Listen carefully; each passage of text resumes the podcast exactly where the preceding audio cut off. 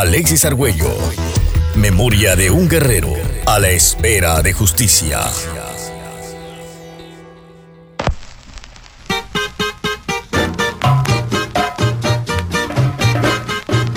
En la entrada de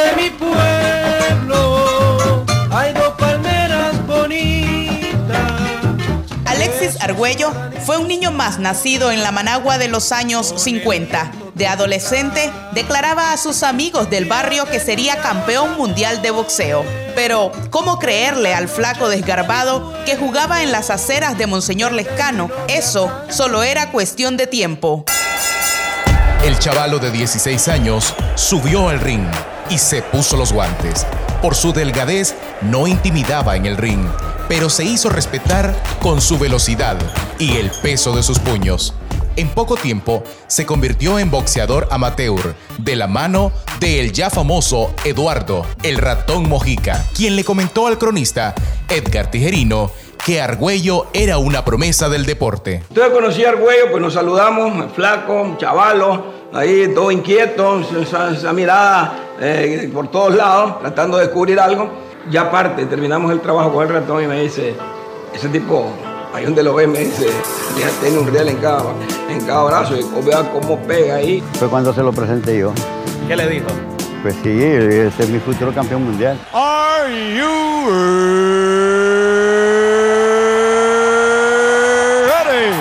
Y tenía razón. Las oportunidades empezaron a llegar para el flaco explosivo. En ese entonces, un enfrentamiento duraba 15 extenuantes rounds y allí estaba Alexis con sus combinaciones complejas. Jacks, recta derecha, gancho, cruzado, eso y más, con la bravura de Alexis, eran seguros knockouts. Hasta que llegó la gran oportunidad. Managua, Nicaragua. Please welcome Alexei Arguello. Arguello. Su primera pelea por corona se alzó con su primer título mundial en 1974. Ladies and gentlemen, this bout has been stopped in round number 13. He is the winner by way of knockout, Alexis Arguello. Cuando terminó la pelea y todo, quizás vi el primer estado depresivo de Argüello. Raramente Argüello no estaba eh, erosionado, de, de júbilo. Pero en la noche, eh, cuando Olivares sale del hotel, del hotel Alexandría, y Olivares sale a pasar una noche alegre. Y mientras Argüello se queda en el hotel, Olivares canta el rey. Sigo siendo el rey. Y el rey estaba en el hotel. Luego llegaron dos títulos mundiales más, fama, reconocimientos y dinero. Con el dinero, buenas y malas influencias. En una entrevista brindada por Alexis Argüello al programa esta semana de Carlos Fernando Chamorro, el boxeador narra los momentos previos a sus peleas. Especialmente cuando fui por la primera vez a pelear en el Madison Square Garden. ¿Podría hacer esto? Eh, y yo me contestaba, para eso has pasado dos meses entrenando. Entonces, yo me nivelaba psicológicamente. Entonces, ese, ese burning, adrenaline burning, me nivelaba. Entonces, al pasar ese pasillo que es del camerino al ring, vos salís sin escuchar nada de lo que hay, habiendo 19 mil, 20 mil personas ahí eh, gritando, haciendo bulla, y vos no oís nada, vos solo vas enfocado a lo que le llaman el tunnel vision. En ese momento te sentí como Superman. Soy el hombre indes- indestructible, una fiera. A la que llega la transformación al ring, que cuando ya te quitan la bata, vos estás ahí para defenderte, conectar tus ágiles movimientos, tus golpes con velocidad, con precisión, que es lo que has adquirido en la condición física para poderlo aplicar. Vos ya estás convertido en lo que se identifica como una bestia, una fiera. Tres títulos mundiales, Alexis forjó su capital. El primer título mundial peso pluma en 1974, el título mundial peso ligero en 1978 y la tercera corona en peso ligero en 1981. Eso significó muchos años de trabajo, sudor y sangre en el ring. Con la caída de Somoza, los sandinistas llegaron al poder y le confiscaron su patrimonio en Nicaragua. El deportista se exilió. La injusticia se convirtió en noticia internacional.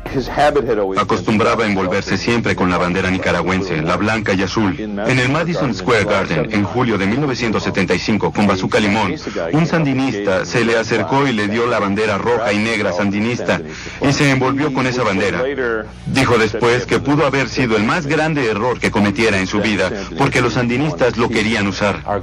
Argüello al comienzo apoyó a los sandinistas. Sintió que lo habían chantajeado. No le gustaban las tácticas de fuerza que usaban con él. No aceptaba que este grupo revolucionario le dijera qué hacer. Y como resultado le quitaron todo lo que tenía. Argüello se convirtió en el exiliado político más famoso de la ocupación sandinista. Entre los múltiples errores que cometió el Frente Sandinista puede ser uno más, tal vez de los chiquitos porque sencillamente a él le quitaron, él se ganado con el sudor y la sangre que el pueblo de Nicaragua lo veía en televisión y, o personalmente, el dinero que él tenía, la casa que él tenía en las colinas que se la quitaron, el, el, carro, este casa que tenía en las colinas, bueno, me dijo hasta el perro me, me quitaron. Esta dura etapa, Argüello la vivió con el sinsabor de la derrota contra Pryor. Él intentaba obtener su cuarta corona, pero no pudo alcanzarla.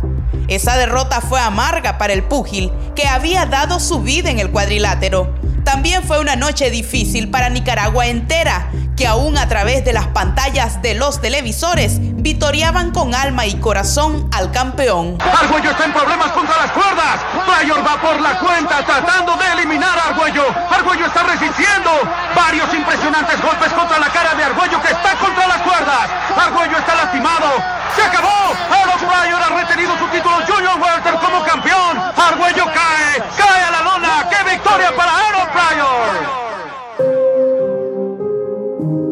El adolescente del barrio Monseñor Lescano cumplió. Era un campeón mundial de boxeo.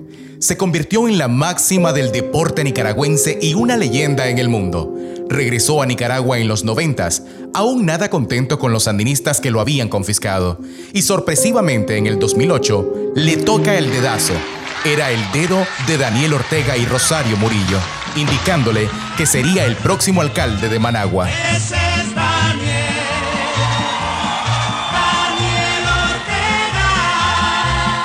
Popularidad de Argüello quedó atrás su faceta como atleta e incursiona en la política como alcalde de Managua.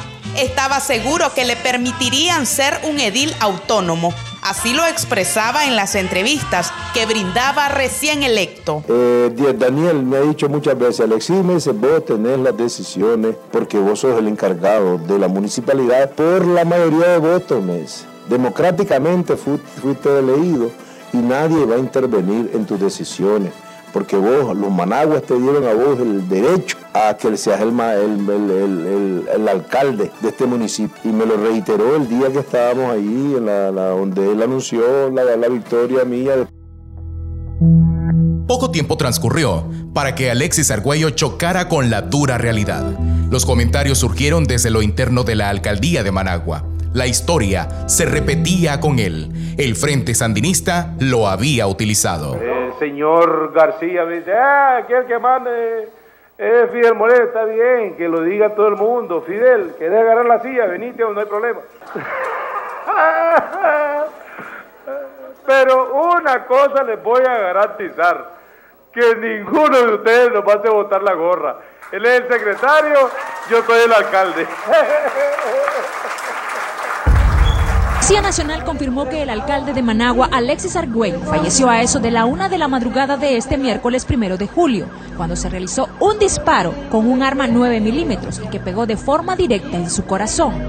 El día de hoy, a eso de las 2 y 15 de la madrugada aproximadamente, fue conducido por sus familiares al hospital Carlos Roberto Huembes, el alcalde del municipio de Managua, Andrés Alexis Argüello Borges, de 57 años de edad con referencia de haberse realizado un disparo de arma de fuego en la región izquierda del tórax. Su periodo edilicio terminó abruptamente un funesto primero de julio del 2009, todo cuidadosamente explicado. El alcalde estaba depresivo y por eso se disparó. Medicina Legal reafirmaba la versión. Que el cuerpo no presenta ningún tipo de lesión Esto es importantísimo porque no hay ningún signo que indique que haya habido violencia, que haya habido lucha o que haya habido defensa. Su cuerpo está totalmente indemne de cualquier otro tipo de lesión. La única lesión encontrada es esta herida que corresponde al orificio de entrada y una segunda herida que es la que vamos a ver ahora que corresponde al orificio de salida. Dora Argüello, hija del boxeador, no lo comprendía. La última vez que vio en vida a su padre, él sonreía y ahora le explicaban paso a paso un suicidio. Solo le restaba hacer una pregunta. ¿Por qué su padre tenía golpes en la nariz y en una de sus manos? ¿Había forcejeado? Fue entonces cuando empezó a señalar culpables. Sí creemos en que llegaron a la casa de nuestro padre, aprovechándose de la oscuridad de la noche, e irrumpieron su domicilio en complicidad con su esposa y quienes estaban en ese momento resguardando la, la, casa de mi padre.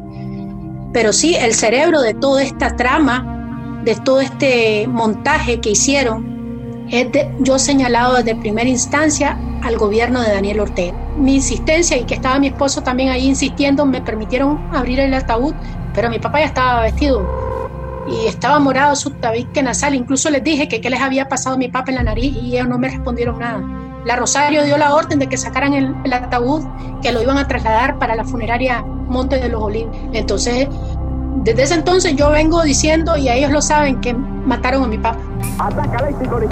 Y ciertamente desde ahí, Argüello con sus puños devastadores fue imparable, acumulando 17 victorias consecutivas. El periodista Miguel Mendoza, cronista deportivo, cubrió ampliamente la trayectoria de Alexis Argüello. Hasta hoy lo considera irreemplazable, el más grande atleta y el más sencillo. Hombre carismático, hombre que se ponía a platicar con la gente de la calle, con la gente de saco. O sea, estás hablando de, de alguien que se ganó el corazón de los nicaragüenses y que prácticamente es irreemplazable en nuestro, en nuestro deporte como figura, como elemento motivador. El gran Alexis Argüello, 11 años de su desaparición, lo seguimos recordando, seguimos disfrutando de sus combates, nos sigue asombrando la calidad que tuvo, esos, esos puños tan salvajes que llegó a, a convertirlo como en un gran noqueador respetado en el mundo completo.